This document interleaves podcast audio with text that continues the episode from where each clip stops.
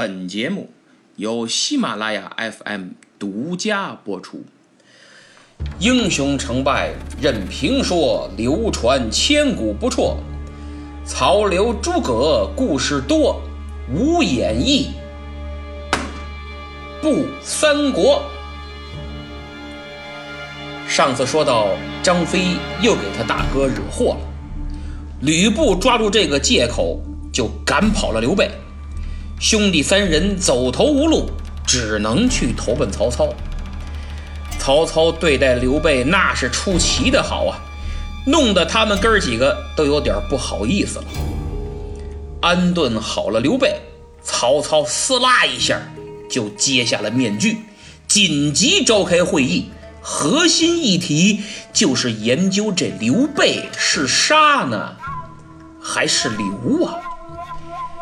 曹操的智囊团分成两派意见，以程昱、荀彧为首的主张杀掉刘备，理由是刘备绝非等闲之辈，收下他恐养虎为患，不如现在趁他走投无路、羽翼未丰、自投罗网之机，将其杀掉，以绝后患。那么以郭嘉为首的。主张留下刘备，理由是眼下主公您正在起步阶段，急需要人才，招还招不来呢，哪能杀呀？虽说日后刘备绝不甘于人下，但现在却没有什么杀伤力，十分落魄。如果您把他杀了，外面只会传言您容不下一个落魄的刘备呀。毕竟他在江湖上也小有名气。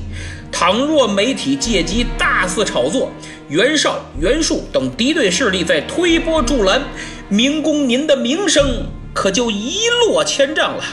到那时，天下的贤士谁还敢来投奔您呢？您又拿什么来平定天下？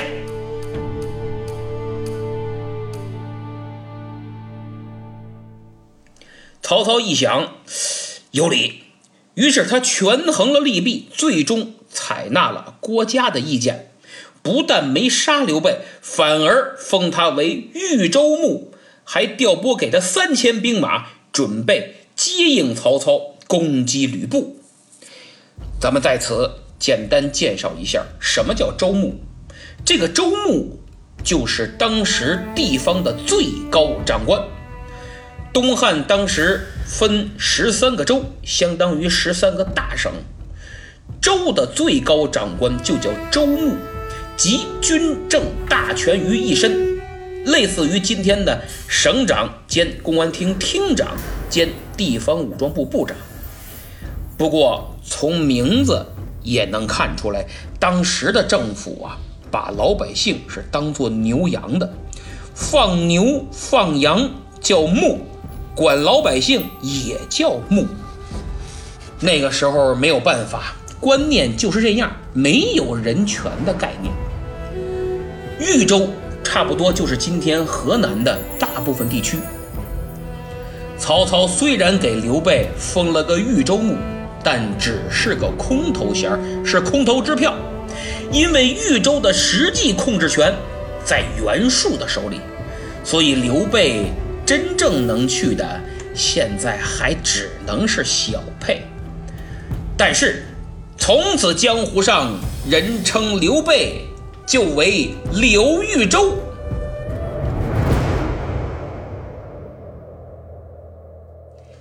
打发了刘备，曹操觉得搞定吕布的机会成熟了。他正准备行动呢，忽然有探马流星急报，说董卓旧部刺人帮的幸存者张继率兵前来进攻许都，但走到半路因伤而死。他的侄子张绣接班，以贾诩为谋士，此刻屯兵宛城，正在积极联络荆州刘表，随时准备进犯许都。宛城。当时属荆州的南阳郡，现在河南南阳一带。宛城距离许都也就二百公里，但是过了宛城再往南就是刘表的地盘了，所以对曹操而言，宛城的地理位置极为重要，进可以当做南下的跳板，直取荆州；退可以用于加强许都的防御纵深，实乃军师重地，岂能有失啊？于是曹操再次放了一放徐州的事情，觉得先解决张绣才是当务之急。毕竟鱼和熊掌不可兼得呀。而之所以先去解决宛城张绣的问题，是因为徐州只吕布一人，而张绣的背后有刘表支持，刘表的实力自然不容小觑，显然是更加的凶险。为了确保后方的安全，荀彧再次给曹操献计，他说：“吕布。”乃见利忘义之徒，眼下您只要派人前去给他加官进爵，送去丰厚的礼物，再劝他和刘备和好，只要开的价码够大，吕布一高兴就妥了，肯定不会想着来偷袭咱们许都，这样您就可以腾出手，放心的去解决张绣。大家听听，又是荀彧，关键时刻又是他洞察人性，献上至关重要的一计，果然厉害。曹操大喜，急忙派人前往徐州安抚吕布。另一方面，他集结了十五万大军，是浩浩荡荡的杀奔宛城。张绣闻报啊！急忙找来贾诩商议对策，贾诩微微一笑，哈哈哈，将军这还不简单吗？他给张绣出的主意只有两个字：投降。张绣一听，顿时是又惊又怒。惊的是，难道你贾诩此刻居然要投降吗？怒的是，你身为我的军师。给我出的这是什么狗屁馊主意啊！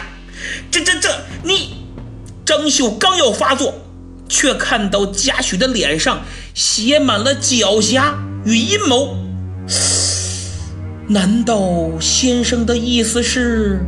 贾诩点点头，称是。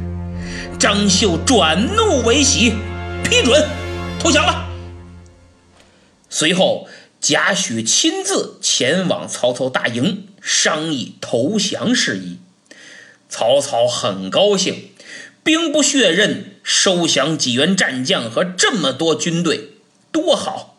高兴之余，曹操见贾诩谈吐不俗，应对如流，而且久仰大名，甚是喜爱，就起了挖墙脚的心思，想留下他。贾诩倒是很谦虚，说：“ 我之前跟过李傕，哎呀，干了很多错事。现在呢，张绣肯收留我，并且对我言听计从，实在不忍心舍弃他。不好意思了，再说吧，再说吧。”那么这一天的谈判进行得很顺利。按照约定，第二天，贾诩引着张绣前来拜见曹操。按照现在的外交辞令来说，那就是曹操和张绣双方在友好的气氛中，就当下局势深入交换了意见，并且在相关问题上达成了一致。那么会谈结束后，曹操应邀带着亲兵。进入宛城，大队人马驻扎城外。张绣是早请示晚汇报，每天还要宴请曹操，双边关系进入了蜜月期。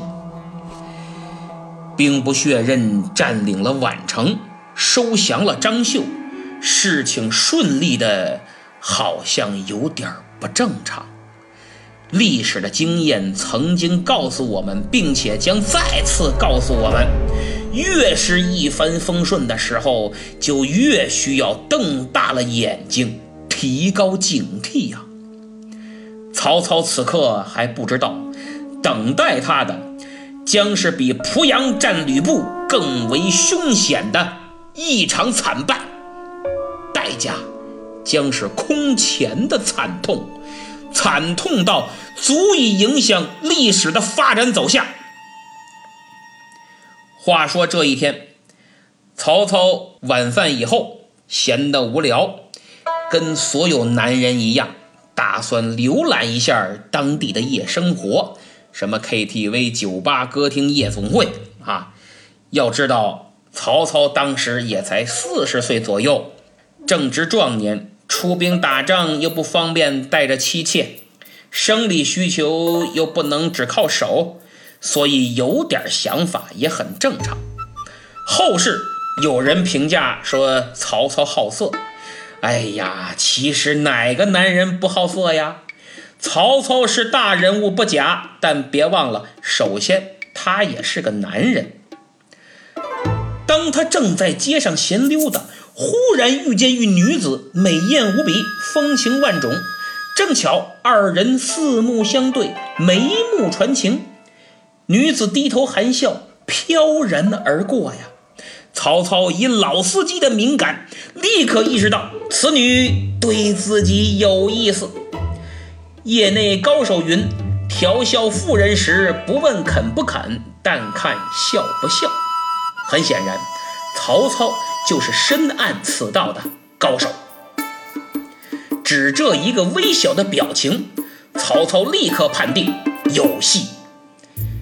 这个时候，跟在曹操身边的他的侄子曹安民机灵过人，瞬间捕捉到了曹操的心理变化。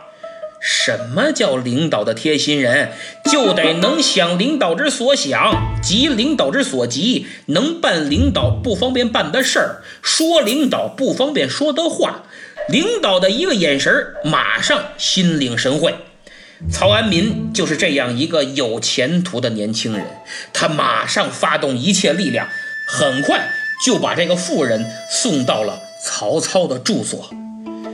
不聊不知道，一聊吓一跳啊！这个美女不是别人，正是张继的遗孀邹氏，现在张绣的婶娘，原来还是自己人呐！但此时，曹操已经忘了“兔子不吃窝边草”这句至理名言，反倒奉行自己人用不着瞎客气的谬论。哎呀，大家都是成年人嘛，有什么遮遮掩掩的？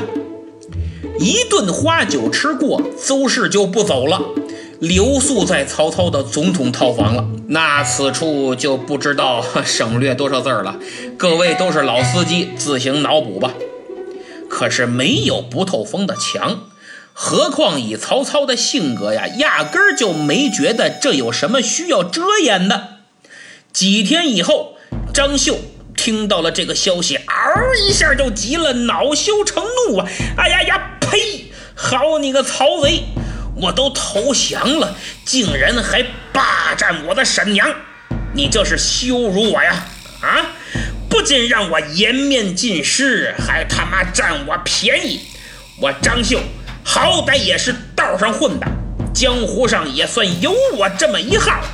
今天我要是这么忍气吞声，以后道上的兄弟怎么看我？那些阿猫阿狗的还不把我当成天下第一大笑柄啊？是可忍，孰不可忍？婶儿可忍，侄儿也不能忍。姓曹的，咱俩完不了。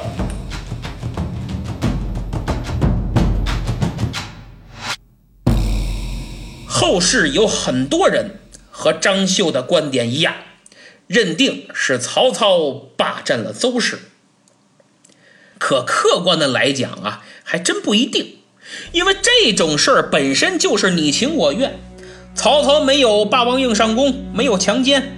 再者，当时曹操是国家高级干部，按现在来说，起码正国级呀，手握重权，那得有多少女人争着抢着往前凑，投怀送抱呢？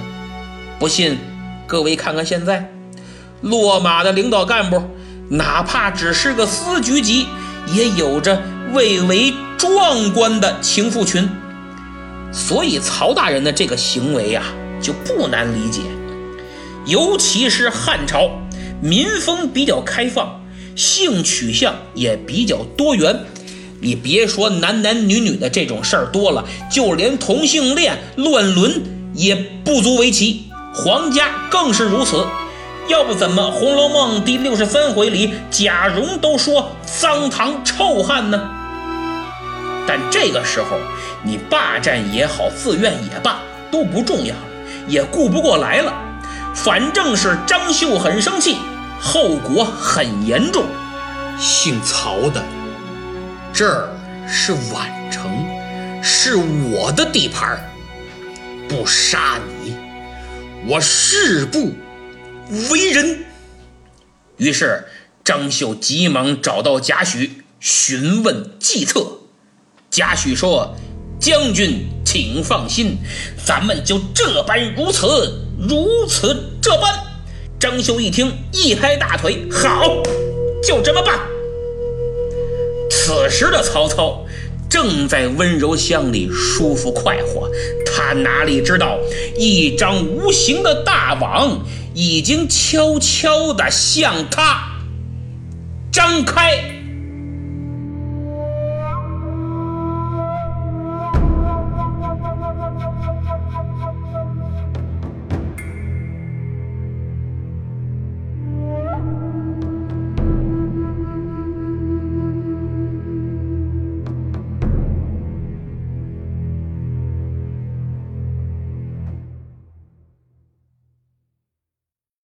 节目听完了，感觉怎么样？我想讲三国的主播很多，但是分析如此透彻，论点观点新颖独特，与时俱进，和当下的人性社会结合如此之紧密的寥寥无几吧。如果觉得不错，那就请动动手，用几秒钟的时间为我点赞、订阅、评分、评论和转发，这叫素质五连击。做一个高素质的听友，因为你的素质就是我的动力呀。素质越高，我就越会努力的推出更高质量的节目，让大家更加满意，这才叫良性循环。此外，听过几期以后，你们会发现配乐也是个亮点，所以有个好音箱才能带来最佳的节目体验，增强画面感，渲染气氛。如果你没有，请点击节目时间轴上的小购物车图标，那是喜马拉雅官方出品的小音箱，效果好还方便，全智能也不贵，最关键是还送一年的会员，非常划算。有需要的听友可以考虑。好，这期就到这儿，下次再见。